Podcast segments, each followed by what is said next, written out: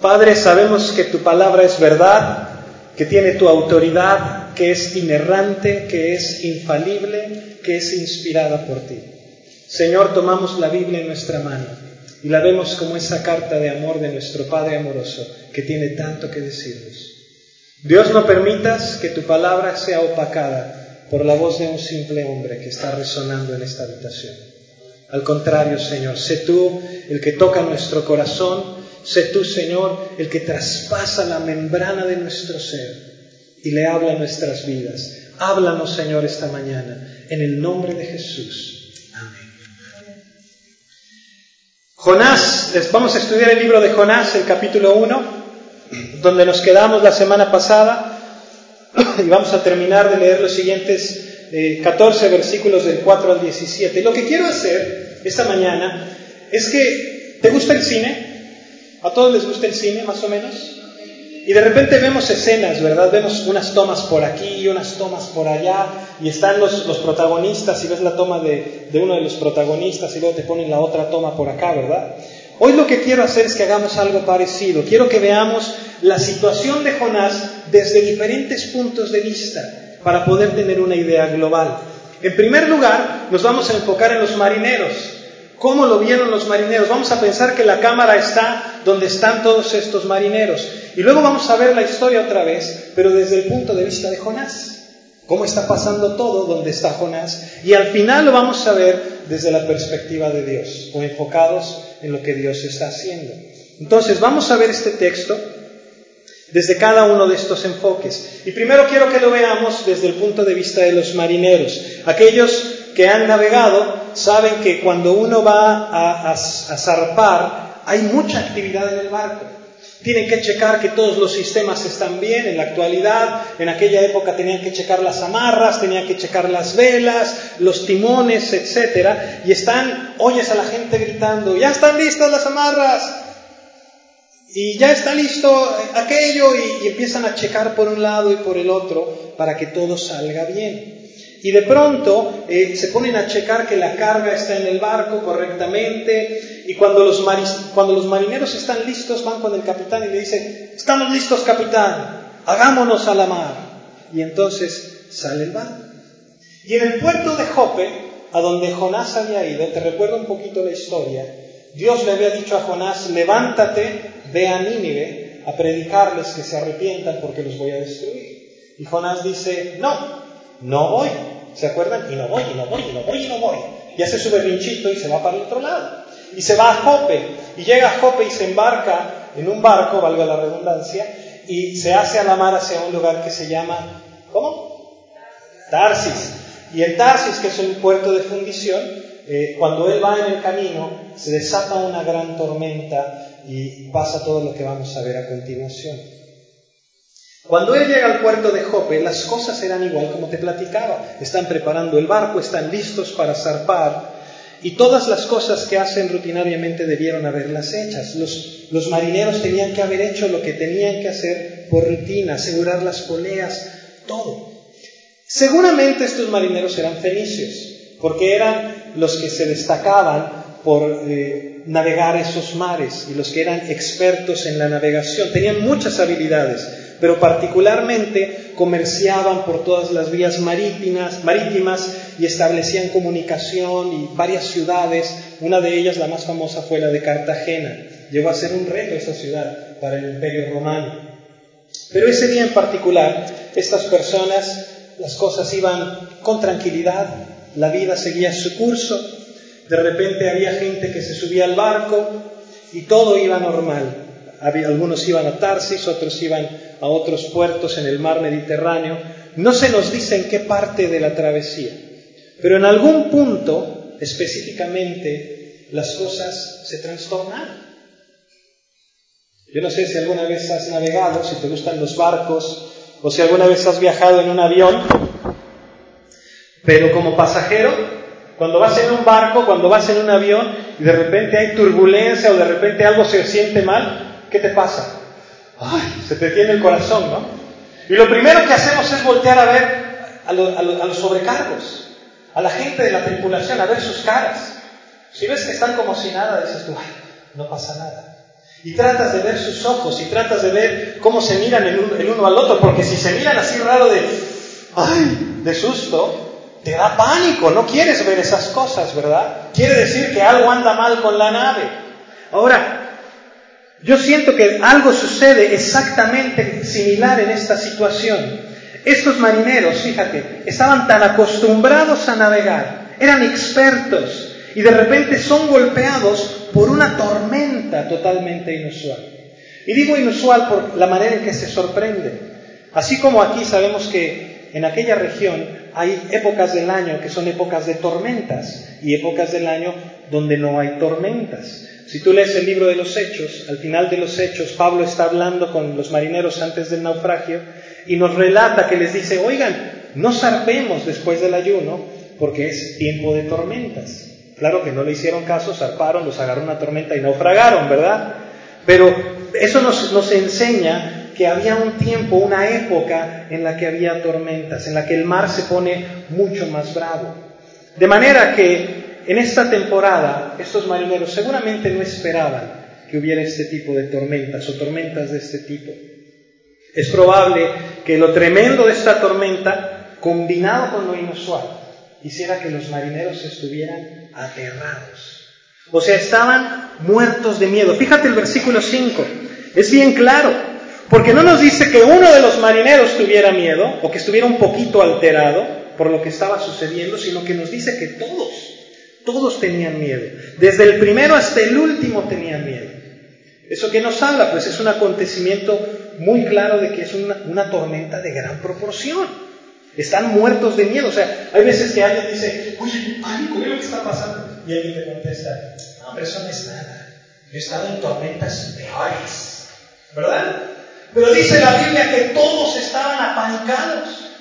Todos estaban muertos de miedo. Y no nada más eso. Empezaron a clamar a sus dioses. Y empezaron a gritar. Ahí está la evidencia en el versículo 5. Dice que cada uno clamaba a su propio Dios. ¡Ay, Santa Cachucha, líbranos de esta tormenta! ¿Verdad? Y ahí estaban clamando. En aquella época politeísta, estos hombres tenían varios dioses. Te decía que tenían un dios para esto, un dios para el otro, un dios para aquello, y, y, según la región, y empezaban a clamar a cada uno de sus dioses. Y de repente jugaban un jueguito muy particular, que era el, el tratar de adivinar a qué dios le rezo, cuál es el dios adecuado para esta situación, porque estoy en medio de un problema. Y hubiéramos estado en ese barco y tú y yo hubiéramos escuchado el escándalo, la conmoción, la gente clamando. Oh Dios, quien quiera que seas, el que estés a cargo de, pues, de esta parte del mar, líbranos. Asustados, aterrados por su vida, una situación desesperada.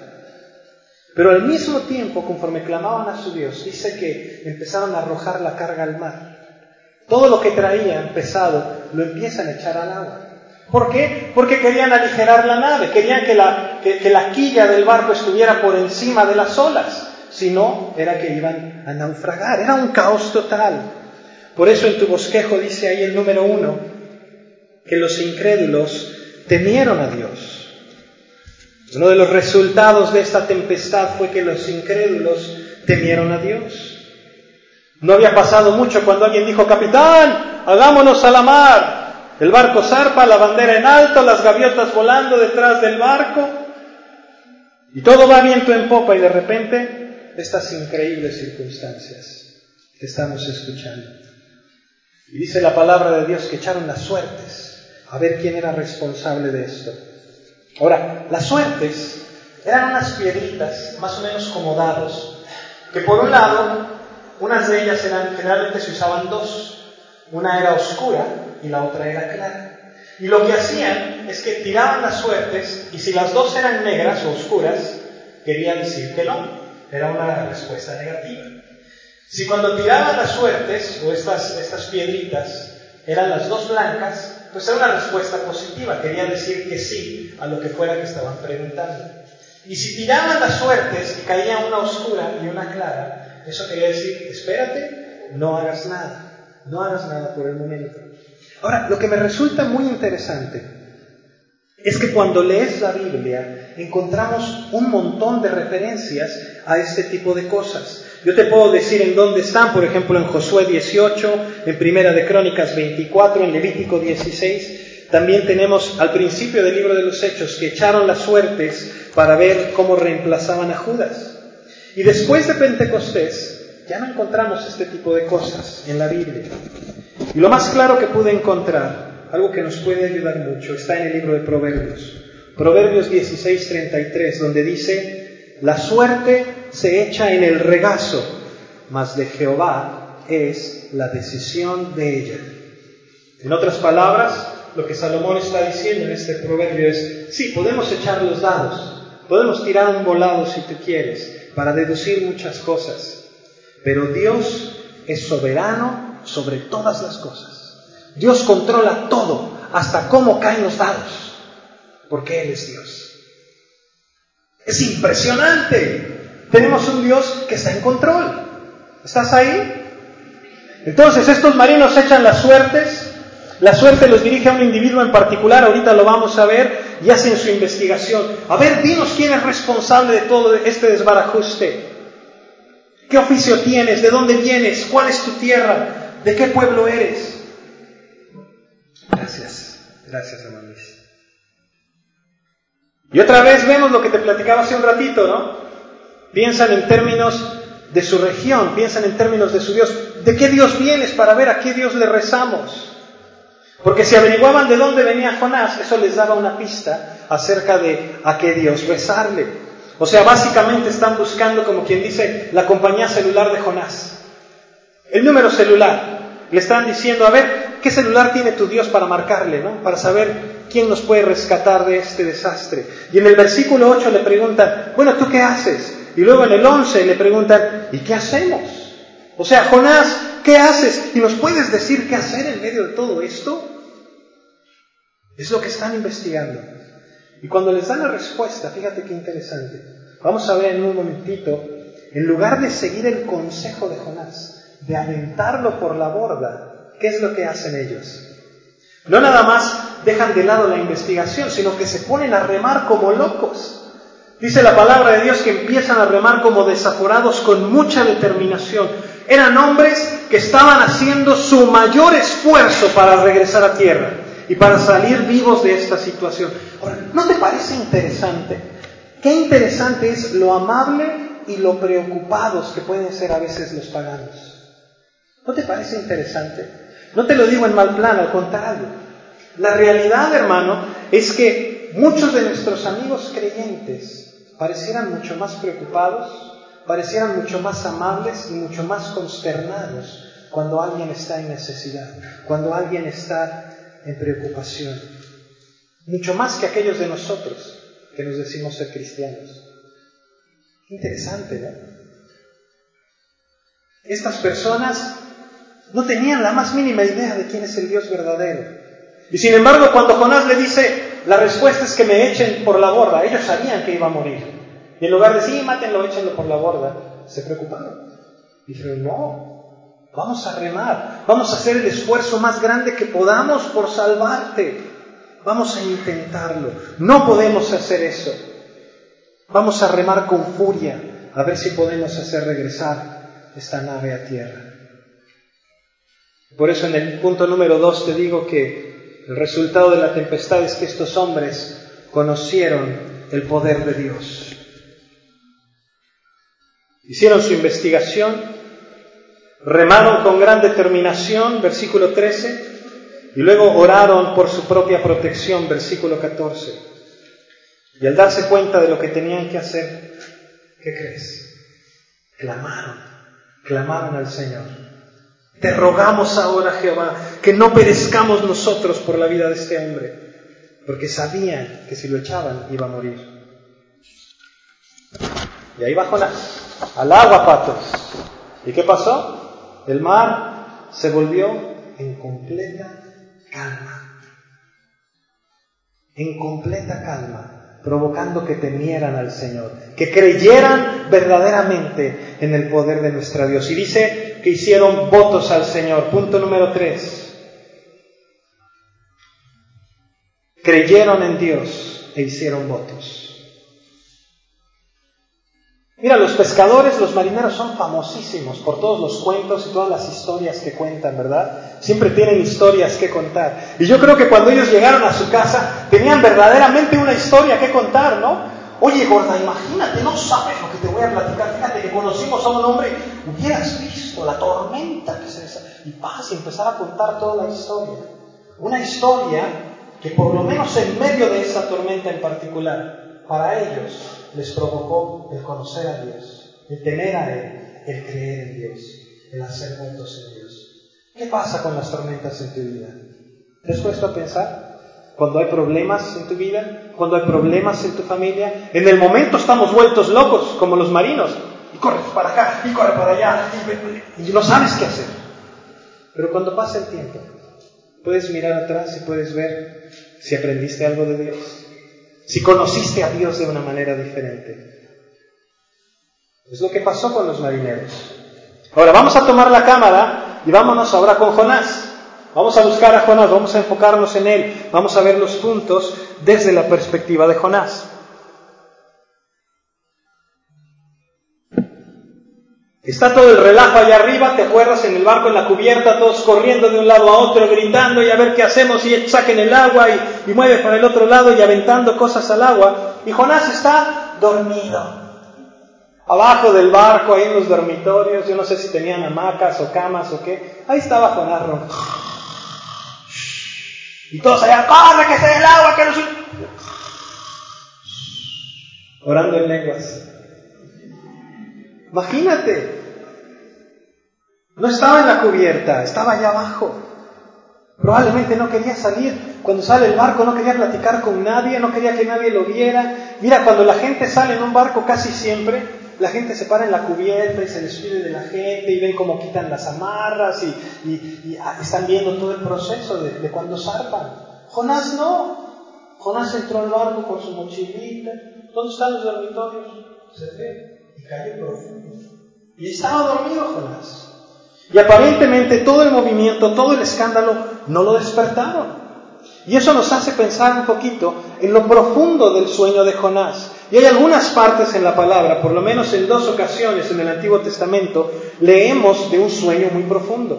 En Génesis 15, otro en 1 de Samuel 26. Y pudiera ser que Dios interviene de alguna manera, nos da un sueño profundo. Yo no sé si has conocido gente dormilona. Mi papá era un dormilón, no que se la pasara durmiendo, pero cuando se dormía, yo podía estar clavando una silla fuera del cuarto y hace cuenta que estaba muerto. Y unos ronquidos de oso enojado, invernado. Y yo, paz, paz, paz. No se despertaba, no importa lo que hiciera, no se despertaba.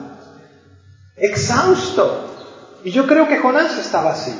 Yo creo que Jonás estaba exhausto físico, espiritualmente, es un hombre que es un profeta de Dios, que conoce a Dios, pero que está huyendo de Dios, que no quiere obedecer a Dios, que no quiere hacer lo que Dios le pide. Y déjame decirte algo, la desobediencia te desgasta. Terminas exhausto, ¿te has dado cuenta? La desobediencia es emocionante al principio, es muy emocionante, pero al cabo de un tiempo es enervante, te quita toda tu energía, te desgasta, te hace sentirte mal. Ahora imagínate estar huyendo de la claridad de la palabra de Dios. Pobre cuate. Y luego querer correr y esconderte de todo. Y aunque arriba sea un relajo en la cubierta, ahí abajo estamos en nuestro camarote privados, durmiendo durmiendo, no el sueño de los justos, el sueño de los pecadores. Ahora, hay algo bien interesante. Dice que baja el capitán. Y es muy interesante porque pues pudo haber ido cualquier marinero, ¿no? De repente el capitán dice, oigan, estamos todos aquí a bordo, no se ha caído nadie al agua, ¿qué pasa? Hay, sí, fíjate que hay alguien más allá en los dormitorios. Y baja el capitán y yo no sé quién le contestó o qué fue lo que pasó. Pero llega el capitán no sabemos si lo zarandeó, si le dio una palmadita, si le dio una patada, si lo tumbó de la cama, qué hace, pero le dice, despierta, dormilón, levántate. ¿Cómo puedes dormir en medio de esto? Es la pregunta obvia, ¿no? ¿Cómo puedes estar dormido? La respuesta lógica, yo creo, de Jonás ha de haber sido, ¿dormido en medio de qué? Pues estaba dormido, él no estaba dando cuenta de lo que está pasando, ¿verdad? Cuando estamos dormidos, no sabemos que estamos dormidos, no sabemos qué está pasando, no te das cuenta de lo que sucede porque estás dormido. ¿No es cierto? Y cuando se empieza a despabilar, ¿qué fue lo primero que oye Jonás? Fíjate qué grueso. Lo primero que oye es la misma palabra que Dios le dijo al principio. ¿Te acuerdas la semana pasada que te decía una palabra muy importante que le dice? Levántate, levántate y ve a predicar a Nínive. Y ahorita lo primero que escucha es al capitán diciendo, levántate, levántate y clama a tu Dios.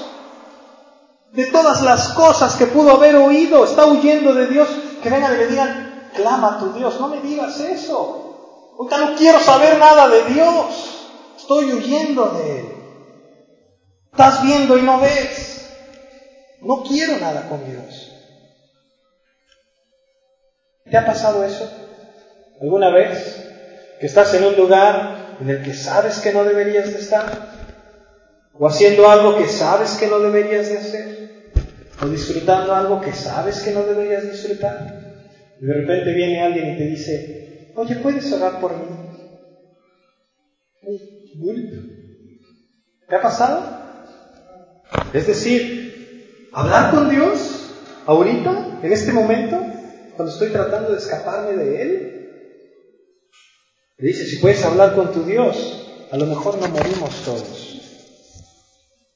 Hemos estado en la cubierta, hemos estado tratando todo. Ya intentamos con Movistar, ya intentamos con Yusacel, ya intentamos con Telcel, ya intentamos con todo y nada. Danos el número, danos el Skype, algo. Queremos hablar con un Dios que pueda tener control de la situación, porque nosotros no hemos podido con nuestros medios. Ahora, lo que sí es cierto es que él sabía que cuando echaron las suertes y las suertes apuntaron a Jonás, él sabía de qué se trataba. Él sabía que él es quien estaba huyendo de Dios. Si hubiéramos estado viendo la película, habríamos visto a los marineros echando las suertes y luego la toma de los ojos de Jonás. Y Jonás así con la gotita. Y ellos echando la suerte, y la toma de Jonás, y la toma de los marineros, y la toma de Jonás, y la toma de los marineros. Porque él sabía que él estaba huyendo de Dios, que estaba haciendo lo que no debía hacer. Les dice, mira, la razón por la que está pasando esto es mi culpa, échenme al mar. Cuando lo agarran, yo no sé si lo tomó uno de las manos y otro de los pies, seguramente no cantaron, ¿verdad? A la una, a las dos, seguramente no. Estaban preocupados, no querían que muriera, pero lo echan al mar. Decide huir de Dios, negarse, darle la espalda a Dios, correr, y ahora está en manos de estos fenicios. ¿Qué pensarías en un momento así? ¿Qué pasaría por tu cabeza? ¿Pasaría toda tu vida en un instante, ¿habría valido la pena huir de Dios? Sabemos lo que pasó más adelante, ¿verdad? Cuando está dentro de la panza del gran pez. Pero me pregunto si cuando lo estaban echando se estaba arrepintiendo. Finalmente vamos a verlo desde la perspectiva de lo que conocemos de Dios y la mano de Dios en medio de todo esto. En primer lugar, mire el versículo 4. Fíjate lo que dice. El Señor hizo levantar un gran viento en el mar. Esa palabra en el hebreo original está hablando de aventar, de arrojar. O sea, lo que nos está diciendo es que Dios les aventó un gran viento, una gran tempestad. Es la misma palabra que usa cuando arrojan la carga al mar. Y es la misma palabra que usa cuando arrojan a Jonás al agua. O sea, hay un arrojadero aquí por todos lados en este relato. Y de repente nos dice que Dios está aventando sobre este mar esa furiosa tempestad. Y es, una es un recordatorio de lo que dice el Salmo. Tu palabra permanece para siempre, porque todas las cosas te sirven a ti. El control divino de Dios sobre el mar, el control divino de Dios sobre todos los elementos de la naturaleza, un Dios que está en control. Y es el tema de la Biblia. El pueblo de Israel constantemente alababa a Dios por su control sobre el mar, ¿sabías eso? Por ejemplo, Salmos 37.3 dice, Él recoge en un cántaro el agua de los mares y junta en vasijas los océanos. O sea, imagínate eso, es una imagen impresionante. Así como tú tienes una jarra de, limonada o de agua de Jamaica, nos está poniendo que Dios en una jarra puede poner los océanos. Imagínate, el mar, todos los océanos, la grandeza de Dios. Imagínate a Dios al principio de la creación, el Padre, el Hijo, el Espíritu Santo. Oye, ¿cómo ves si echamos aquí el mar rojo? Ah, suena bien. Vamos a poner por acá el mar Egeo. Y el mar Índico, oye, ¿y el mar Negro? ¿Qué tal el mar Caspio por acá? Una jarrita, el tamaño de nuestro Dios. Yo sé que no fue así seguramente, pero eso te habla del control de Dios sobre todas las cosas. Y es bien diferente en la mentalidad pagana en los tiempos de Jonás, porque ellos creían que el mar era una fuerza incontrolable. Por eso cuando cuando Jesús detiene la tormenta, los discípulos se quedan con la boca abierta. ¿Quién es este que aún el viento y el mar le obedecen? ¿Quién es este que tiene poder para controlar las tempestades? Mira, tantas cosas han cambiado. ¿Te acuerdas en el 2004 del tsunami? Ese tsunami que eh, por allá por Indonesia, tan sonado. Y ahora cuando hay tsunamis, cuando viene el Katrina, cuando pasan tantas cosas, nadie clama a Dios. Empezamos a decir, no, no, eh, es el calentamiento global. No, es que nos estamos acabando el planeta. Pero nadie se pone a pensar que es Dios el que manda los huracanes y que es Dios el que manda los ciclones y los tsunamis y los temblores, porque Él tiene control de todas las cosas. Cuando pasó el tsunami, yo me acuerdo en Vancouver, con toda la tecnología, con todas las cosas que tienen ahí en el mar, hubo alertas de tsunamis y la gente estaba temerosa porque no sabían qué hacer, con toda su tecnología. Y si viene un tsunami para acá, ¿y qué podemos hacer? Nada. Porque cuando llega esa ola gigante, arrasa con todo. Y puedes tener toda la tecnología del planeta. ¿Y sabes de qué te sirve? De nada. Y luego ves las noticias y sale alguien y dice, ay, la madre naturaleza ocasionó esto y ocasionó lo otro. ¿Qué madre naturaleza ni qué nada? Tenemos un Dios en control. Él recoge en un cántaro el agua de los mares y junta en vasijas los océanos. Salmo 107, 25, habló Dios y se desató un fuerte viento que tanto encrespó las olas. Dios crea las cosas. Dios es el que está en control.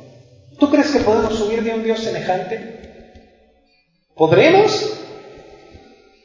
¿Para dónde? ¿A dónde nos vamos? Y el punto aquí es que Jonás no está en medio de una situación casual. El punto aquí es que Dios está usando el mar como un instrumento de castigo, como un instrumento de disciplina para su profeta, para que pueda entender lo que Dios quiere hacer. Versículo 4, el Señor hizo levantar un gran viento en el mar. Y en el versículo 17 dice, el Señor tenía preparado un gran pez que tragase a Jonás. No dejó a Jonás abandonado a que muriera, le guardó. Y si seguimos leyendo, vas a ver que Dios provee y provee y provee. Más adelante en el capítulo 4, Dios provee una planta. Y más adelante provee un gusano. Y más adelante provee un viento solano. Y Dios está proveyendo creó una experiencia para Jonás. Ya con esto voy a terminar. Yo sé que muchas veces escuchamos todas estas cosas y algunos de nosotros o algunos de nuestros amigos dicen, cama. O sea, un hombre se lo tragó una ballena, por favor. Y lo dudamos. Y a lo mejor podríamos empezar a explicar o a buscar las cuestiones científicas y las razones que nos permitan explicar por qué si es posible que un hombre viva tres meses en la panza de un pez o algo así. Y puede que sea de alguna utilidad. Pero te voy a platicar algo que leía apenas antier. Estaba leyendo la historia de un señor que se llama Franz Selak. Es un maestro de música de Croacia. Fíjate por favor lo que le pasa a este hombre.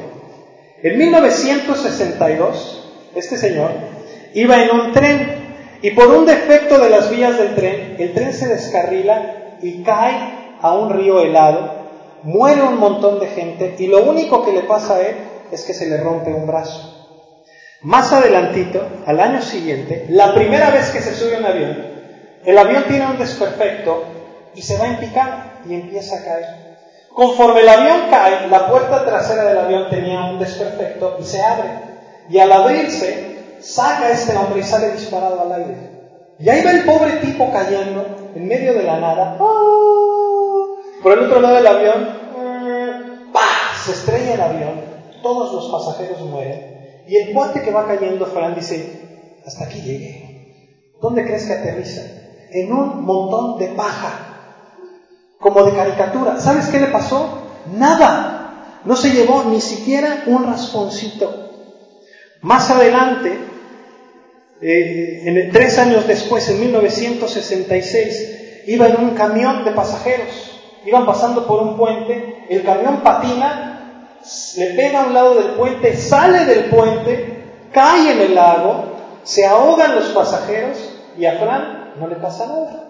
Sale nadando como si nada le hubiera pasado. Después de todo esto, en 1970 dice, ya estuvo, mejor viajo en carro. Y va viajando en su carro y de repente el motor se empieza a incendiar. Y cuando prende el fuego el motor, el tipo brinca de su auto y en una cuadra adelante explota el carro. Dice, bueno, se salvó de esa. No ha terminado la historia, déjame te platico. Más adelante, tres años más tarde, va en otro carro. Y en ese carro, hay, la bomba de gasolina trae un desperfecto y también prende fuego, pero en lugar de que sea adelante, sale por la ventilación. Y le quema todos los bigotes, las cejas, el pelo, pero no le pasa nada. Queda ileso, Fran. Más adelante, en el 95, lo atropella un camión. No le pasa nada. En el 96, va manejando por una carretera, viene un camión de la ONU que viene mal, un tráiler, lo hace salirse de la carretera, le pega al barandal y el carro sale volando 100 metros. Y cuando cae el carro en el fondo del barranco estalla.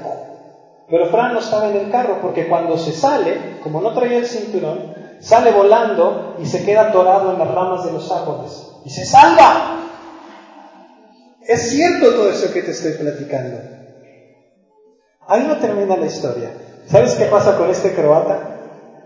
En el 2003, dos días después de su cumpleaños, Franz Selak se compra un boleto de lotería. ¿Y qué crees? ¡Se lo ganó! se gana la lotería y tiene miles y miles de euros. Mira, si yo te platico esta historia, vas a decir, ¿a poco así? Está en los periódicos. Salió en los periódicos, cada caso estuvo documentado. Es un hombre que los periodistas en Europa le han llamado el desafortunado más suertudo, por todo lo que le ha pasado a este tipo. Si no estuviera ahí dirías, es imposible. Pero todas esas cosas no son nada comparadas con los grandes milagros de Dios. Hablábamos la vez pasada de la resurrección de Jesús. Qué milagro más grande. Mira, seamos honestos. La mayoría de nosotros no sabemos ni cómo funciona la televisión. Estamos preguntándonos cómo Dios hace todas estas cosas. Déjame decirte algo. Jesús citó la historia de Jonás como una muestra de lo que era su muerte y su resurrección al tercer día. Y no la citó como algo que no fuera real, la citó como la palabra de Dios, porque es real, porque la gracia de Dios es impresionante. Quiero decirte un par de cosas, con esto termino. Punto número cuatro en tu bosquejo. La soberanía de Dios fue manifestada. Si te vas a llevar algo, quiero que te lleves esto. Número uno, nadie vive para sí mismo. Cuando estás huyendo de Dios, no eres tú solito. Te llevas a toda la gente entre los pies. Cuando huimos de Dios, nos llevamos a la gente entre los pies. Y número dos, ojalá que no fuera así. Pero esa imagen de Jonás durmiendo en el fondo del barco es una imagen de la iglesia cristiana también en la actualidad. Podemos verlo así, que a veces estamos durmiendo mientras el mundo allá afuera está clamando por necesidad de un Salvador. Mientras la gente allá afuera necesita el mensaje de esperanza que Dios ha puesto en ti. Ese mensaje que dice, no todo está perdido, yo puedo restaurar tu vida, yo puedo ayudarte a caminar derecho, yo puedo salvarte. Lo impresionante de todo esto es que cuando estás dormido, no sabes que estás dormido. Cuando te quedas dormido por las tardes, casi siempre te despiertas y dices, ay, ¿me dormí mucho? ¿Cuánto tiempo me dormí? Porque no nos damos cuenta. ¿Te acuerdas lo que dijo Jesús? Cuando iba a regresar, dijo, hablando de su regreso, dijo, cuando el dueño de la casa regrese, asegúrate de que no estés durmiendo. Padre Celestial, te damos gracias, Señor, porque eres un Dios soberano, un Dios que nos muestra una y otra vez que tú estás en control, que tú tienes un propósito, que tú tienes un plan para nuestra vida, que nada se escapa de tu control, Señor, que incluso los cabellos de nuestra cabeza están contados. Tú, Señor, que conoces cada una de las estrellas, que las llamas a cada uno por su nombre. No permitas, mi Dios, que huyamos de ti. Habla nuestro corazón, Señor habla nuestras vidas. Que podamos venir a ti corriendo, Señor, reconciliarnos contigo, ponernos a cuentas delante de ti y recibir lo que tú tienes para nosotros. Señor, yo te doy gracias por cada familia que está en este lugar. Yo te doy gracias por cada hombre, por cada mujer, por cada joven, por cada niña. Yo te pido, Padre, que sigas enamorando nuestro corazón que tu bendición sea sobre nuestras familias, que la salud, la prosperidad, el amor que tú tienes sea un reflejo hacia los demás de tu gracia.